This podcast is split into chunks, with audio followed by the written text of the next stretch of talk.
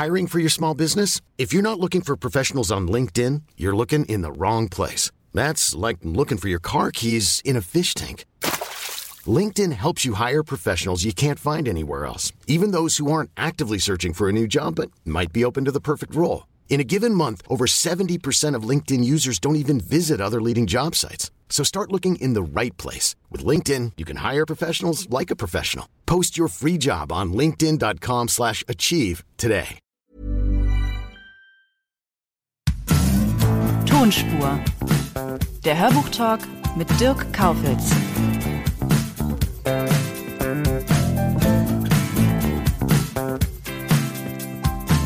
Heute freue ich mich auf die wunderbare Nina Reitmeier.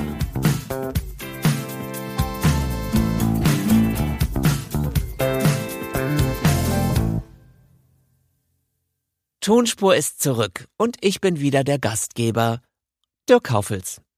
Es geht in diesem Podcast ja um den Blick hinter die Kulissen von Hörbuch- und Hörspielproduktionen. Und da hat es sich sehr schön ergeben, dass gerade kräftig gewerkelt wird an der Vertonung der fantastischen Romantasy-Trilogie Meeresglühen von Anna Fleck. Der erste Band, Geheimnis in der Tiefe ist als Buch schon im Februar diesen Jahres erschienen und obwohl ich für gewöhnlich gar nicht unbedingt die Zielgruppe bin, hat mich Meeresglühen umgehauen. Die Geschichte ist spannend, fantasievoll, hochromantisch, witzig und hat eine gute literarische Flughöhe. Vor allem aber hat Anna Fleck eine großartige Heldin geschaffen, bodenständig, selbstbewusst, humorvoll und nahbar. Auf der Suche nach einer Interpretin, die dem allen gerecht wird, ist mir Nina Reitmeier eingefallen. Sie ist eine starke Sprecherin mit Drive nach vorn, nicht zu süßlich und sehr sympathisch. Nina hat zugesagt, die Aufnahmen laufen und das habe ich natürlich ausgenutzt. Macht euch selbst ein Bild. Hier kommt Nina Reitmeier.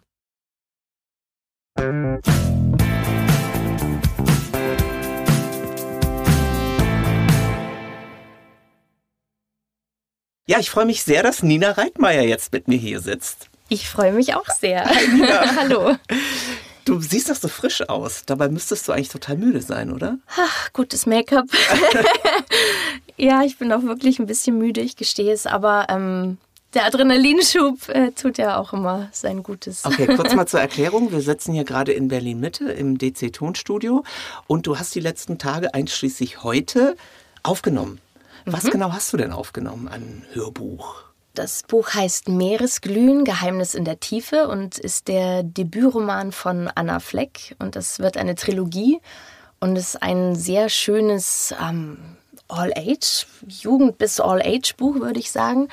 Sie hat es selbst Romantasy genannt. Gibt es diesen Begriff das überhaupt? Gibt es. Ja, okay. ja, das ist ein fester Begriff. Da war ich so, ah, okay, das habe ich auch noch nicht gehört. ja, und das haben wir heute auch schon aufgenommen. Worum geht es denn da genau? Es ist aus der Perspektive von Ella Keen geschrieben, einer 17-jährigen jungen Frau, die nach Cornwall fährt, weil ihre Großmutter dort gelebt hat, die aber leider schon verstorben ist, um sich dort mit ihrer Mutter zu treffen für einen gemeinsamen Urlaub. Und da sieht sie einen Surfer, der in Seenot ist, in den Wellen und rettet ihn aus der stürmischen See. Und der war dann aber gar kein Surfer, sondern es entspinnt sich daraus eine sehr spannende, schöne Geschichte. Er hat ein großes Geheimnis, wo er herkommt, das verrät er nicht.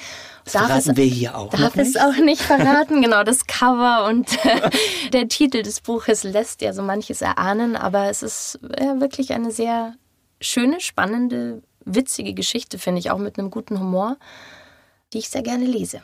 Ich habe es ja auch gelesen mhm. und ich muss sagen, ich bin eigentlich überhaupt nicht die Zielgruppe, aber ich fand es wirklich grandios. Mich hat so mhm. reingezogen. Ich finde, es, es hat wirklich so eine gute literarische Flughöhe. Also es mhm. ist sprachlich einfach phänomenal für einen Debütroman. Mhm. War ich ziemlich ja. von den Socken.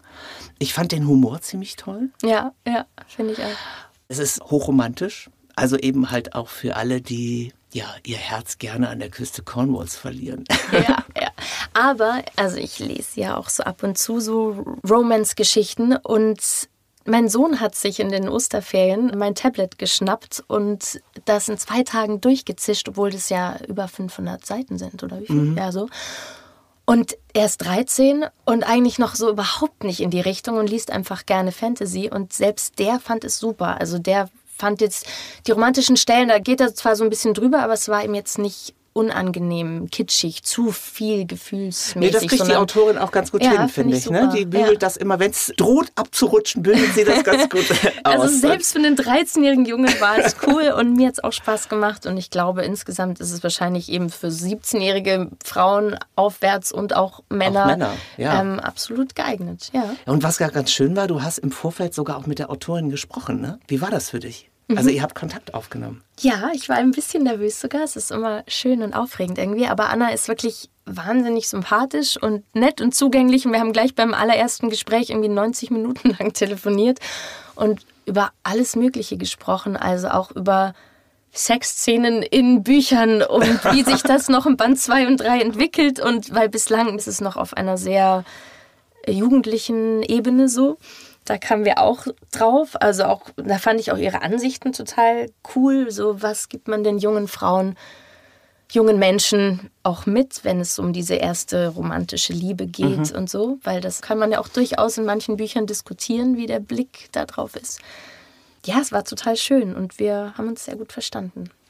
Und wem würdest du Meeresglühen empfehlen?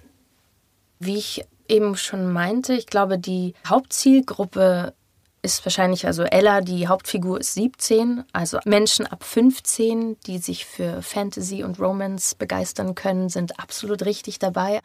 Wer einen Hang zu sowas hat und das gerne liest, kann auch 30 oder 40 sein und seinen Spaß haben. Und von dem her ist es schon so ein All-Age. Buch, würde ich sagen. Mhm. Meine Kollegin, es ist ganz lustig, also wenn wir einen Titel gut finden, sprechen mhm. wir uns immer ab. Und wir sind auch nicht immer einer Meinung. Und mhm. in dem Fall war es so, ich hatte es gelesen, ich fand es ganz toll und habe es dann meiner Kollegin gegeben und sie kam zurück mit den Worten, oh, das ist ganz toll, das ist so eine Kerstin Gier-Schreibe. Und ich meine, wer Kerstin Gier mal gelesen hat, die ist wirklich ganz, ganz toll. Ja. Und äh, vielleicht kann man das noch sagen, Fans von Kerstin Gier werden das wahrscheinlich auch lesen oder mögen oder hören wollen. Schön. Ja, es ist immer wirklich wichtig, dass die richtigen Menschen das entdecken und nicht vorher schon denken, ach, das ist nur für Jugendliche oder Kinder oder sonst wie, sondern dass man eben, ich bin auch Ende 30 und habe das sehr gerne gelesen.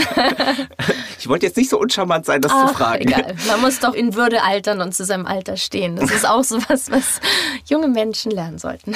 das stimmt. Also, du hast es eben schon gesagt, du liest viele Romance-Titel ein. Ist das für dich eine Schublade, in der du steckst als Interpretin? es ist ja so, ich lese schon irgendwie einerseits eine ganze Weile, also schon, weiß ich gar nicht, wenn mein erstes Hörbuch war, vielleicht vor zehn Jahren oder so. Aber ich habe trotzdem immer wieder große Lücken gehabt von Jahren, weil ich mich gar nicht drum gekümmert habe. Und es kam immer so ein bisschen zufällig zu mir und ich habe hauptsächlich Theater gespielt. Und von dem her war ich einfach froh, dass ich überhaupt eine Schublade bekomme. Und eigentlich dachte ich die anfangs eher, dass das Jugendfantasy wäre. Und dann ist es zu eben Jugend Fantasy Romance oder dieses Romantasy irgendwie geworden. Und das ist jetzt nur Romance. Also ich kann gar nicht so genau sagen, ob ich da. Also es sind so ein paar Schubladen. Eher so. Mhm. Also ich habe eine relativ jung klingende Stimme, denke ich. Wird mir so gespiegelt. Selber kann man das ja manchmal gar nicht so. Ja, doch, ich kann es natürlich schon hören. Aber also deswegen bekomme ich natürlich gerne Bücher mit 17, 18 bis Mitte 20-jährigen Protagonistinnen. Und in diesem Genre ist es momentan halt eher dann die Romance oder die Fantasy, die mir angeboten wird. Ich würde ja. sogar so weit gehen, also wenn ich jetzt mal so überlege, mhm. die Männer kriegen ja sehr oft die Thriller mhm. oder Fantasy mhm. angeboten oder Science Fiction. Ja. Und bei den Frauen ist es dann oft die, ich sag mal jetzt ähm, weitergefasst, die Frauenunterhaltung. Ja. Wie empfindest du denn Chancengleichheit in deinem Job? Gibt es sowas? Ich weiß eben nicht, ob ich das so genau beurteilen kann oder ob ich da eigentlich eher die Zahlen wissen müsste, auch von eben wie viele Sprecher oder Sprecherinnen werden denn eigentlich so gebucht und wirklich besetzt oder angefragt, für welche Genre, da hast du wahrscheinlich viel mehr Einblick. Es ist natürlich schon auffallend, man hat Klischees im Kopf wie die sonore Männer-Erzählstimme, die halt dann ja, einen Harry Potter oder sowas halt dann irgendwie erzählt. Ist, hätte ja theoretisch auch eine Frau lesen können. Aber irgendwie geht man so automatisch davon aus, das muss eine Männerstimme sein. Ich finde es ganz interessant, dass du das sagst, weil ich auch oft bei Fantasy komischerweise eher erstmal an Mann denke. Das mhm. liegt vielleicht so ein bisschen an den Spannungsszenen, dass man so mit der tieferen Stimme dann mehr folgen kann und so. Und ich hatte neulich eine Trilogie, eine Fantasy-Trilogie, und die war aus der Ich-Perspektive eines Wesens geschildert, das ein Weibchen war. Mhm. Und dann hatte ich die Situation, jetzt muss ich eine Frau nehmen. Ja. Und das hat dann Vera Telz gemacht und die hat es grandios gemacht. Schau. Ja. Guck. ähm, also lustigerweise meine erste Fantasy war eben auch aus einer Ich-Perspektive einer jungen Frau. Und dann wurde mir, ich weiß gar nicht, soll ich den Verlag immer dazu sagen Darfst oder den ruhig, Anbieter? Natürlich. So, dann hat mir Audible eine Erwachsenen-Fantasy-Trilogie angeboten, wo ich erstmal so, oh, das ist, also es war ungewöhnlich. Und vor allem das Original war auf Englisch. Und das englische Hörbuch hatte natürlich einen Mann mit tiefer Stimme eingesprochen. Und dann dachte ich mir aber, wie mutig und eigentlich cool, weil die Hauptheldin in der Geschichte ist eine junge Frau, die von drei Jahren bis Mitte 20 verfolgt wurde. Und es wurde nicht aus ihrer Perspektive geschrieben, aber die Geschichte ging halt im einen Kapitel aus ihrem Blick, was sie erlebt und dann aber auch ganz viele andere, auch Männer und Wesen und andere Völker und Sprachen und so. Und ich fand das irgendwie cool und hatte aber auch so dieses Gefühl von, wie mutig und wie ungewöhnlich, dass das jetzt mal eine junge Frau liest. Weil natürlich muss ich auch alle anderen Sprachen und Kämpfe und so bedienen, was mit einer höheren Stimme für viele Hörer halt ungewohnter ist. Und das stimmt. Aber das so, ändern ja. wir ja jetzt. Ja, das finde ich schön. Und ungewöhnlich ist ja auch ein bisschen dein Werdegang. Den mhm. finde ich nämlich ziemlich musisch. Du hast den ersten Preis von Jugend musiziert erhalten. Ja. Wolltest du mal Popstar werden? also, diese Preise, die sind ja im klassischen Bereich. Das war ja überhaupt nicht äh, Popstar-mäßig angehaucht oder so. Also das erste war. Also richtig so mit Vibrato. Das erste so. war richtig klassischer Gesang Opernarien und Lieder. Nein. Mit 13, 10, ich weiß gar nicht, wie alt ich da war. Das ist schon lange her. Ja. Warte, ich habe es hier stehen. Also, 95 war der erste Preis. Dann war ich da 14. Ja. ähm, mein Vater ist ausgebildeter Opernsänger und der hat mich unterrichtet, seit ich zwölf war. Daher gab es bei mir zu Hause immer viel klassische Musik und Operngetreller und so. Und das war wirklich so klassisch. Also was anderes hatten die damals gar nicht im Angebot, glaube ich für diesen Wettbewerb. Und das andere war ein Klavier-Saxophon-Duo und ich habe Klavier gespielt. Genau. Ach, da hast du gar nicht gesungen? Nee, da habe ich nicht gesungen. Ah. Ich habe dann aber später Abitur gemacht, auch mit klassischem Gesang. Also es gab einen musischen Zweig bei uns am Gymnasium. Da konnte man Gesang wählen, aber auch wieder nur klassisch. Und ähm, mit 15 Punkten mein Abi abgeräumt und habe auch wirklich mal kurz überlegt, ob ich Operngesang studieren soll. Aber dachte, das ist so stressig und man muss immer gesund sein und zu Hause war immer Thema so, oh, ich bin verschleimt oder dieses oder jenes und es zieht und du bist krank, bleib draußen und so, dass ich mir dachte, nee. Und dann wurde es. Was hat denn dein Vater gesagt, als du gesagt hast, nee, Papa, ich studiere jetzt erstmal Kommunikationswissenschaft? ich habe das Glück, dass ich das dritte Kind bin und meine Brüder schon brav, die sind beide Ärzte geworden und irgendwie, ich muss sagen, mein Elternhaus war sehr entspannt und mein Vater hat der wollte eigentlich Opernsänger werden, hat es auch studiert und hat dann aber nebenbei auf Lehramt noch Latein Sport gemacht, weil das irgendwie sicherer war, hat aber sein ganzes Leben so, eigentlich hätte er auf die Bühne gewollt. Und mhm. hatte auch einen Kirchenchor, mit dem hat er dann irgendwann angefangen, Operetten aufzuführen, um wieder selbst auf die Bühne zu können. So. Und daher waren meine Eltern immer wahnsinnig entspannt und haben gesagt, ach Kind, mach, was du willst. Das heißt, Wir glauben es gab keine musischen Zwänge, so nach dem Motto, du musst jetzt auf die Bühne, sondern... Nee, also während der Kindheit, Jugend schon so mit, er hat mir Gesangsunterricht gegeben und das war dann schon oft so ein Lehrer-Schüler-Verhältnis. Das war nicht ohne Schwierigkeiten. Aber äh, was meinen beruflichen Werdegang angeht, ist er total entspannt gewesen. Okay, und dann kam aber trotz des Studiums der große Durchbruch auf Pro 7 mit Abschlussklasse 2003 mhm. und den Folgeserien. Ich muss es jetzt ablesen, weil ich habe es nicht gesehen, muss ich Vollkommen gestehen. Freunde, das Leben beginnt und Freunde, das Leben geht weiter. Damit hattest du deinen Durchbruch. Also was heißt Durchbruch? ähm, Also wenn ich dann noch mal kurz den Bogen zurückschlagen darf, ich hatte nach dem Abitur überhaupt keine Ahnung, was ich machen will. Es hätte wirklich, ich habe Fotografin, Opernsängerin, Lehrerin, was auch immer, das äh, Regisseurin an der Filmhochschule. Also ich hatte tausend Ideen und konnte mich für nichts entscheiden. Habe dann ein Jahr lang Praktika gemacht beim Fernsehen. Die haben mich immer wieder vor die Kamera gestellt und so als Protagonistin für irgendwelche Reportagen oder so. Und letztlich war ich nach diesem Jahr auch nicht wirklich schlauer als vorher. Wusste nur, irgendwas muss ich studieren, selbst wenn ich beim Fernsehen in die Redaktion gehen will. Irgendwas sollte man studiert haben. Und dann habe ich mit meinem recht guten Abi ja, was machst du denn jetzt? Und dann habe ich mich für Kommunikationswissenschaften entschieden in München, was wahnsinnig trocken war und ich eigentlich total schockiert war, wo bin ich denn da jetzt reingeraten? Also ich habe gemerkt, ich bin eigentlich mehr hands-on, ich will irgendwas tun. Ich habe jetzt ein Jahr lang gearbeitet in diesen Praktika. Ich war bis in Korfu und in Katar, in Doha und haben da gedreht und so und das fand ich irgendwie alles cool. Und dann fing ich das an zu studieren und war eigentlich total unglücklich. Aber mhm. ich bin jemand, der dann so durchzieht. Und dann kam aber eben diese Serie.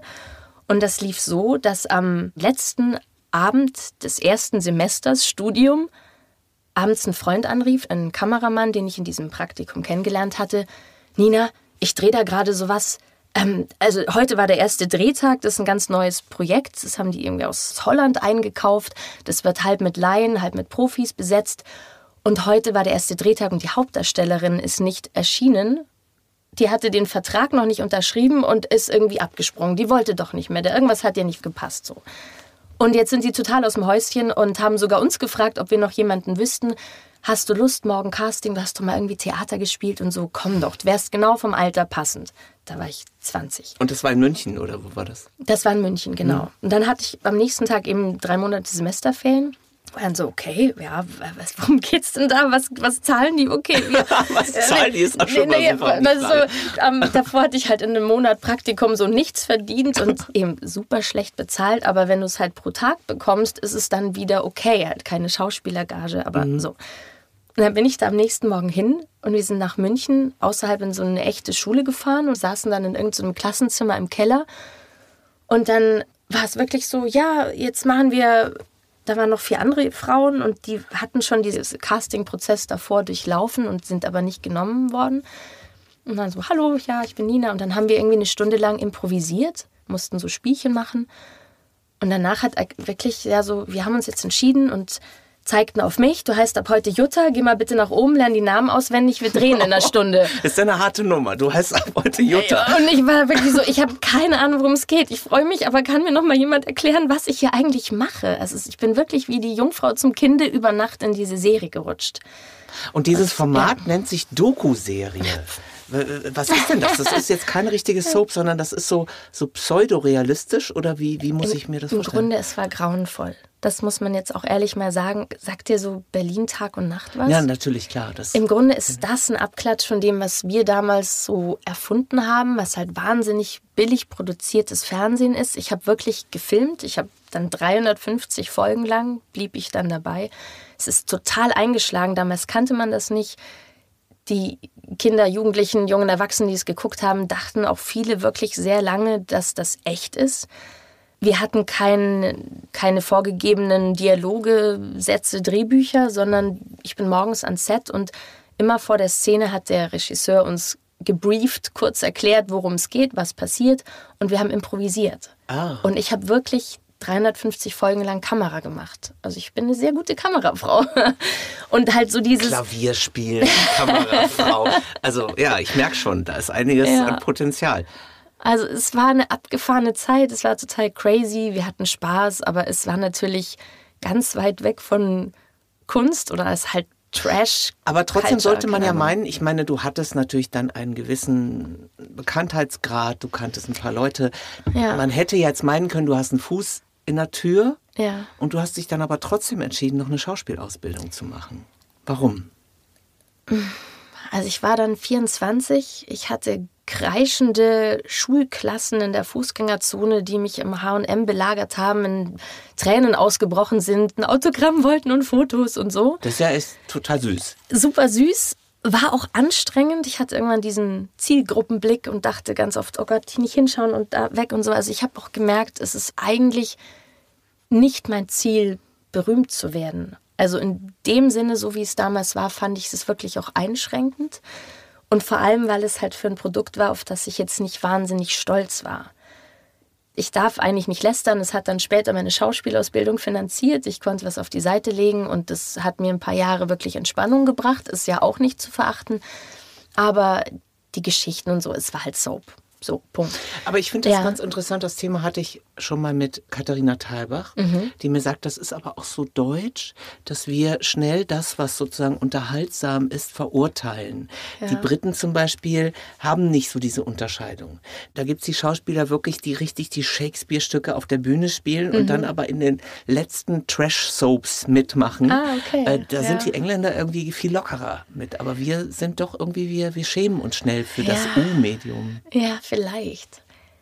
Ja, irgendwie, ich weiß auch nicht. Also da habe ich einfach gemerkt, dass ich so ein paar Jahre hatte, wo ich halt so am Suchen war. Und dann war ich schon 24 und hatte ein super Abi, mein Studium abgebrochen. Das ging nicht parallel weiter zu studieren. Und halt einfach dieses, ich wusste, danach wird kein Haar nach mir krähen. Wir hatten eben auch in den Verträgen die Klausel, wir mussten in unseren Rollennamen auftreten. Wir konnten gar nicht groß werden als Schauspieler, weil wir so tun mussten, das heißt, als wären du warst wir auch in echt. der Öffentlichkeit, Jutta. Also wenn wir eingeladen wurden zu irgendwelchen Fernsehveranstaltungen. Deswegen wurden wir wiederum kaum eingeladen. Also es gab mal dieses von Stefan Raab, die Wok-WM und Turmspringen. Ja, Erinnerst du dich Jutta, an sowas? Ja, natürlich, klar. Und da warst du Jutta. Ich wurde da nicht ausgewählt aus der Gruppe, aber da waren zwei Kollegen halt von mir. Aha. Und dann musste Oliver Pocher bei der Moderation halt, ja, und du jetzt, wer war's denn, weiß ich nicht mehr, Olivia, ne? Und du hast gemerkt, er weiß genau, die heißt eigentlich Steffi und er findet es scheiße, dass er Olivia sagen muss und es ist ihm peinlich und er muss da mitspielen. Das war noch zu der Zeit, als man Talkshows hatte, Arabella und so, die am Schluss nur noch gecastete, geskriptete Gäste hatten das fing ja mal mit echten Menschen, mit echten Geschichten an. Am Schluss war das ja nur noch gescriptete ja. Laienschauspieler. Das ist ja echt eine schräge Sache. Ja, total. Und es ist so wahnsinnig lange her. Und es passiert mir aber manchmal wirklich immer noch, dass ich irgendwo in Brandenburg am See liege und eine Frau mich anschaut, wir kennen uns irgendwo her. ich so, hm, ich weiß nicht, doch, doch. Und dann irgendwann, hast du nicht mal? Und dann, ja, habe ich. Aber ja, irgendwie also, ist das ganz süß. Also ich habe eine Bekannte, die das auch guckt und die weiß, glaube ich, schon Guckte auch, dass damals das... oder sowas nee, immer generell? noch. Also dieses Berlin guckt sie. Achso, da war ich ja nie, um Gottes Willen. Nee, nee, ist klar, aber es sind ja diese Formate. Und, so, ja, ähm, okay. Das macht, glaube ich, schon viele Leute glücklich. Ja. Deine Suche hat dich dann aber ja nun auch, wie gesagt, zu einer Schauspielausbildung geführt und dann bist du beim Grips-Theater gelandet. Mhm. Und das ist ja nun wirklich eine, man muss es schon sagen, eine weltweit bekannte Institution des Ja. Kindertheaters.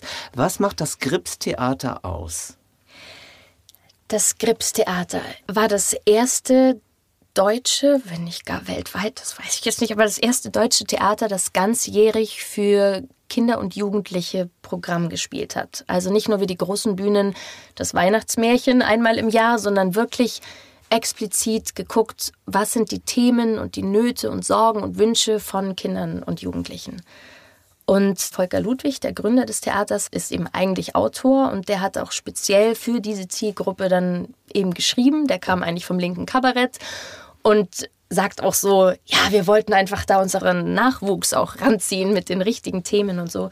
Also es hat sich immer so für Volkstheater im positivsten Sinne sich verstanden, also auch den Schwachen und Abgehängten der Gesellschaft eine Stimme zu geben. Und Hat er jetzt ein gerade- Mutmachtheater, ja. Ja, ein Mutmachtheater, das Ja. ist das Mhm. ist schön. Schönes, genau, also so ein linksliberaler Wind weht da so ein bisschen durch. Mhm. Und es ne? hat sehr flache Hierarchien. Also es gibt ein Besetzungsgremium, wo auch Schauspieler vertreten sind und die mit auswählen dürfen, welche Stücke, welche Regisseure, welche neuen Kollegen angestellt werden.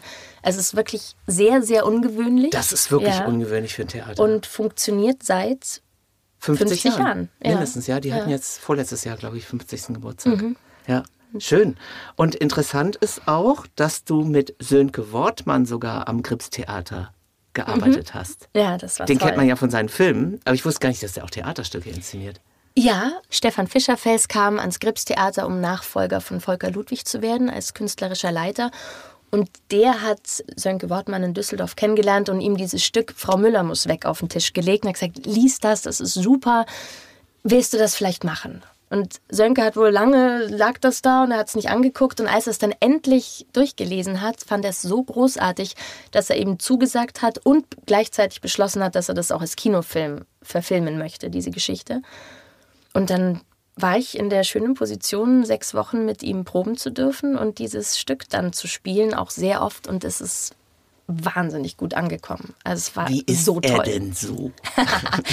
Total nett.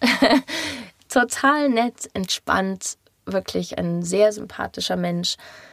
Es war lustig, weil er hat irgendwie davor, weiß ich nicht, sechs oder acht Jahre kein Theater gemacht. Es war nicht seine erste Produktion, aber vielleicht die zweite oder dritte. Also er war jetzt nicht wahnsinnig erfahren. Und er hat auch so eingeräumt gleich am Anfang der Probenzeit. Also irgendwie, er weiß gar nicht, was er jetzt sechs Wochen mit uns machen soll, weil normalerweise kommen die Menschen in Kostüm und mit gelerntem Text halt dann ähm, ans Set. Man macht einen Probedurchlauf und dann wird gedreht. Und dieses, dass wir wirklich, also es war ein, ein Kammerspiel, nur in einem Raum und wir blieben alle ständig auf der Bühne für eine Stunde 20. Und dass da eben jeder Bogen gespannt, jede Pointe gesetzt, jeder Gang festgelegt werden muss, dass das für. Das ist eine Aufgabe. Und dann auch für ein Publikum im Grip sitzt man an drei Seiten. Das ist so eine Arena-Bühne, dass es für alle Seiten funktioniert und so. Das haben wir hingekriegt. Und später letztlich, also auch mit unseren Strichen und ausprobierten Witzen und Pointen, kamen dann auch die vom Drehbuch, die Autoren, und saßen im Publikum und haben bei den Vorstellungen aufgeschrieben, wann gelacht wird. Also wie groß die Lacher sind und an welchen Stellen gelacht wird, welche Sätze und Pointen also wirklich unbedingt in den Film müssen. Spannend. Der, der dann leider nicht mit uns verfilmt Ich wollte wurde. gerade sagen, im Film warst du dann nicht drin. Nee, da ist dann halt auch wieder der Druck des Marktes, dass man halt große Namen will, Mhm. braucht wohl. Keine Ahnung. Ja. Gut, bleiben wir mal kurz beim Mhm. Gripstheater. Ja. Ideologisch hat das Gripstheater ja auch ganz gut zu dir gepasst, denn du engagierst dich ehrenamtlich auch für Flüchtlinge. Oder hast Mhm. dich ehrenamtlich für Flüchtlinge engagiert. Was genau machst du denn da? Ähm, das begann 2015, als einfach so viele kamen, dass man dann, finde ich, nicht weggucken konnte. Und außerdem war ich in der Zeit gerade zu Hause in Elternzeit mit meiner kleinen Tochter. Und ich bin nicht so der Typ Mama, der dann zu Hause sitzt oder nur im Park rumschiebt oder so und hatte dann zu viel Hummeln im Arsch. Und dachte einfach, ja, jetzt ziehen hier irgendwie 100 Menschen in die Turnhalle nebenan und überall entstehen Notunterkünfte. Und dann habe ich mir meine Tochter umgeschnallt und bin dann ähm, ganz viel rumgefahren, habe Spenden gesammelt, habe Aufrufe gestartet über Facebook, habe die dann bei mir im Hausflur sortiert und ans Lageso oder an die Notunterkünfte gebracht, wo eben Bedarf war. Habe dann im Zuge dessen natürlich auch viele Geflüchtete kennengelernt, habe Freundschaften geschlossen, habe eine Familie aus dem Kosovo vor allem sehr ins Herz geschlossen, wo die große Tochter, die ist als einzige von einem Heim mit mehreren hundert Menschen in Deutschland geblieben. Ich habe geschafft, dass sie eine Ausbildungsstelle findet, dass sie einen Deutschkurs bekommt, weil das damals für Menschen aus dem Kosovo halt auch nicht finanziert wurde. Und sie ist ausgebildete Hotelfachfrau und lebt jetzt hier und kann ihre Familie auch unterstützen, die zurück musste. Habe aber vor allem halt auch ganz viele syrische Freunde. Habe dann Helfer koordiniert, habe ein Begegnungscafé initiiert, habe Regale, alles von Regalen organisieren für irgendwie die Spendenlager bis ich weiß nicht was. Also ich war immer die mit dem Baby. Alle haben sich auf das Baby gestürzt und es war eine sehr schöne, herzliche Zeit. Also ich bin total auch mit meinem Kiez und mit ganz vielen Menschen zusammengewachsen, die ich sonst nie kennengelernt hätte. Und habe immer noch ganz viele schöne Freundschaften und so eine Handvoll Menschen, die ich auch noch sehr unterstütze. So. Schön, sehr schön. Ja. Wir haben über deine ganzen musischen Stationen gesprochen, über deine Suche, wie du es selber nennst. ja. Bereust du irgendwelche Schritte im Nachhinein? Also bereust du irgendwas, was du gemacht hast, wo du sagst, ja, das ist doof gelaufen, das hätte ich irgendwie anders machen sollen? Oder hättest du gerne irgendwas anderes ausprobiert noch? Ach, ich habe ja noch ein bisschen Leben vor mir. nee, aber ja, nee, ich weiß nicht. Also das Tolle ist ja auch als Künstlerin kann man sich ja auch immer wieder neu neu erfinden oder neue Facetten ausprobieren und letztlich gehört das ja dann auch alles dazu. Also im Grips habe ich ja auch viel gesungen, dann eben gar nicht klassisch, sondern halt Bühnengesang, also eher Pop und Belten oder so Lieder.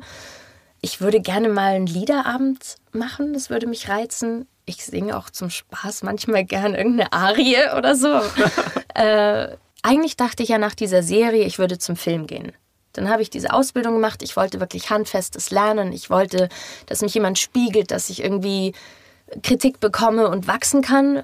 Dann war ich an der Neuköllner Oper, bin ans Grips geraten, auch im Grunde total schnell und über Nacht, obwohl ich dachte, ich würde jetzt zum Fernsehen gehen. Dann haben die gesagt, Vertrag für zwei Jahre und ich dachte, oh Gott, zwei Jahre. Letztlich blieb ich elf Jahre und habe wenig gedreht in der Zeit, nur so ein bisschen. Von dem her hoffe ich auch immer noch, dass diese Tür irgendwie vielleicht aufgeht. Und das Sprechen kam auch, das ist so reingeschlichen nebenbei und hat mir aber so einen Spaß gemacht, dass ich halt auch irgendwann gesagt habe, so jetzt, jetzt reicht's mit festem Ensemble sein, weil man doch sehr fest eingebunden ist mhm. und viel in den Ferien und an Wochenenden und so arbeiten muss, dass ich mehr Freiheit wollte, auch andere Projekte umzusetzen und seit August bin ich jetzt komplett selbstständig und bin nur noch am Lesen. Ich dachte das, auch, ich, ich wollte gerade sagen, das war richtig schwer, dich zu kriegen. Also du hast schon gesagt, ja, dann und dann mache ich das Buch. Aber die zweite Monatshälfte, da ging es eventuell. Ich glaube, ich habe, weiß ich nicht, 17, 18, 19, 20 Bücher gemacht Wahnsinn. seit August. Also es war eher so, ich brauche mal eine Pause. Und es ist aber total schön, aber auch auf die Frage der Schublade vorhin. Ich ich habe noch mich bei kaum Verlagen eigentlich beworben. Es war auch so schön, dir zu begegnen, dass jetzt die Tür beim Argon Verlag aufging. Aber ich habe das Gefühl, ich konnte noch gar nicht durchatmen, um wirklich zu überlegen, wo ich eigentlich hin will. Ob musikalisch, als Sprecherin. Naja, so. also gestern hat eine Freundin mir erzählt, dass ja. es eine, ich weiß nicht, ob es so ein spiritueller Ansatz ist, dass jeder Mensch wohl ein inneres Alter hat, bis zum Lebensende. Aha. Und äh, von diesem inneren Alter hängt es ab, wie man sich sozusagen im Leben verhält. Und wenn du innerlich immer irgendwie 17 bleibst, dann wirst du wahrscheinlich auch noch in 20 Jahren hoffentlich weiter suchen. Ja, das ist eigentlich ein total schönes Bild, weil ich verstehe das manchmal nicht, wenn Menschen so, ach, das fange ich jetzt nicht mehr an, ich bin ja schon 40 oder so. Ich bin, also es ist so, als könnte man nur mit als Kind oder mit 20 noch irgendwas dazulernen. Manche gehören ja mit 20 schon auf. Ich glaube, es ist einerseits schon so eine Schauspielersache, dass man auch mit jedem Theaterstück, mit jeder Rolle in ein neues Thema einsteigt, sich schlau macht zu diesem und zu jenem oder neue Skills lernt, weil der Regisseur jetzt halt meint, du musst da irgendwie mit dem Skateboard über die Bühne fahren oder so. Ich habe Heli fahren gelernt. Das sind so Schuhe ich, mit einer Rolle unten dran. und so. Ich denke, okay. Und von dem her habe ich das Gefühl, eigentlich kann ich alles lernen. Also wenn, dann kann ich was noch nicht. Da habe ich echt so ein Ach, das ist doch cool. Gesundes Selbstvertrauen, das, das lerne ich schon noch. Okay, und äh, ich hoffe, dass du auch noch viele Interviews haben wirst. Danke. Und dann wünsche ich dir natürlich vor allen Dingen, dass du ja ankommst in deinem Suchen. Oder nicht. Oder nicht. Oder nie. Ja. Vielen Dank für das Gespräch, Danke. Nina. Und Danke dir. Wir sind sehr gespannt auf Meeresglühen. Ja, ich auch. Alles klar. Tschüss. Tschüss.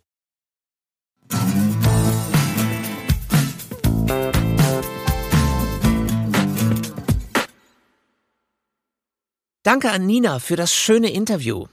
Ihr habt es ja gerade gehört, wir haben über Meeresglühen von Anna Fleck gesprochen. Band 1 ist als Buch im Koppenrad Verlag erschienen und am 28. Juli erscheint es nun endlich auch zum Anhören beim Argon Verlag. Anfang Oktober folgt dann der zweite Streich Wiedersehen in Atlantis. Ja, und Tonspur wäre nicht Tonspur, wenn wir nicht an dieser Stelle ganz exklusiv und vorab nur für euch schon mal ein Kostpröbchen hätten. Hier kommt Meeresglühen von Anna Fleck, gelesen von Nina Reitmeier. Schon die erste Welle fegte mich fast von den Füßen und tränkte mich mit eiskaltem Salzwasser. Ich schnappte nach Luft, rammte meine Füße in den sandigen Untergrund und stemmte mich gegen den Druck des Wassers. Noch konnte ich stehen, das war gut. Schritt für Schritt kämpfte ich mich voran. Um mich herum sprühte die Gischt und nahm mir die Sicht, aber als erneut eine Welle anbrandete und etwa auf meiner Höhe brach, sah ich mein Ziel wieder. Der Surfer war weiter in Richtung Ufer getrieben und klammerte sich verzweifelt an sein Brett. Oder hing er irgendwie darauf fest? Hey, hierher! brüllte ich ihm zu und bereute es sofort, denn ich bekam einen Schwall Meerwasser in den Mund. Hustend und spuckend versuchte ich weiterzukommen, aber jetzt wurde es langsam tiefer. Ich spürte, wie die Unterströmung an meinen Beinen riss. Das schaffst du nicht, warnte meine innere Stimme. Du musst zurück, sofort, oder sie fischen nachher zwei Leichen aus dem Meer. Ein Versuch noch, schrie ich ihr zu. Ich stieß mich vom Boden ab. Ein Schwimmzug, zwei, drei. Die Gischt machte mich halb blind. Vier, fünf. Plötzlich vor mir eine graue Wand, ein enormer Brecher, der sich immer höher auftürmte. Aber auch der Surfer, der mitsamt seinem Brett emporgerissen und auf mich zugetrieben wurde. Näher, näher. Die Welle brach mit ungeheurer Wucht direkt über mir. Ich hatte gerade noch Zeit zum Luftholen, da wurde ich auch schon unter Wasser gedrückt und herumgewirbelt. Wild ruderte ich mit den Armen und bekam etwas zu fassen. Die Leine des Surfbretts. Das war vermutlich meine Rettung, denn das Brett hatte einen fantastischen Auftrieb. Im nächsten Moment durchstießen wir die Wasseroberfläche und ich rang keuchend nach Atem. Ein kurzer Blick auf den Surfer genügte mir. Nein, er bewegte sich wirklich nicht mehr. Panik erfasste mich.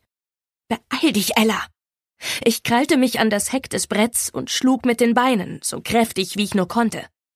Tatsächlich, das Ufer kam langsam näher, auch wenn uns jede Welle erneut ein Stück zurückzog. Gott sei Dank war Flut, auflaufendes Wasser, wie mein langsam wieder einsetzender Verstand nun registrierte.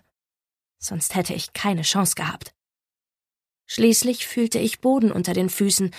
Das Brett im Schlepptau taumelte ich durch das hüfthohe Wasser dem Strand entgegen. Dort begrüßte mich ein grauer, nasser Schatten und rammte meine Beine, so dass ich fast das Gleichgewicht verlor. Snowflake, du blödes Vieh! schrie ich. Zurück ans Ufer, aber sofort! Du kannst mir nicht helfen! nicht zu fassen, sonst wasserscheu wie eine Katze. Aber wenn man es gar nicht gebrauchen konnte.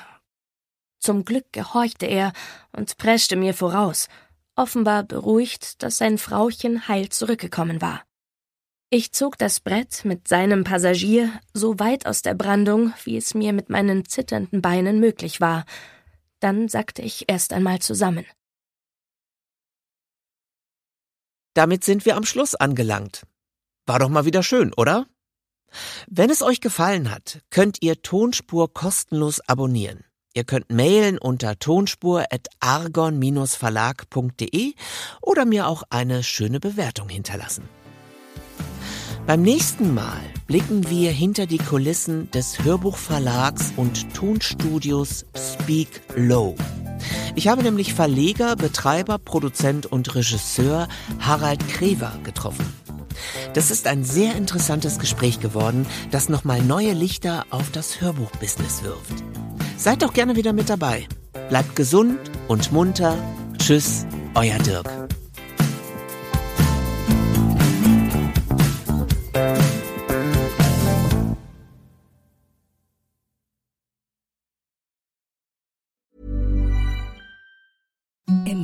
Softest sheets you've ever felt. Now imagine them getting even softer over time. That's what you'll feel with Bowl and Branch's organic cotton sheets. In a recent customer survey, 96% replied that Bowl and Branch sheets get softer with every wash. Start getting your best night's sleep in these sheets that get softer and softer for years to come. Try their sheets with a 30-night guarantee. Plus, get 15% off your first order at bowlandbranch.com. Code BUTTERY. Exclusions apply. See site for details.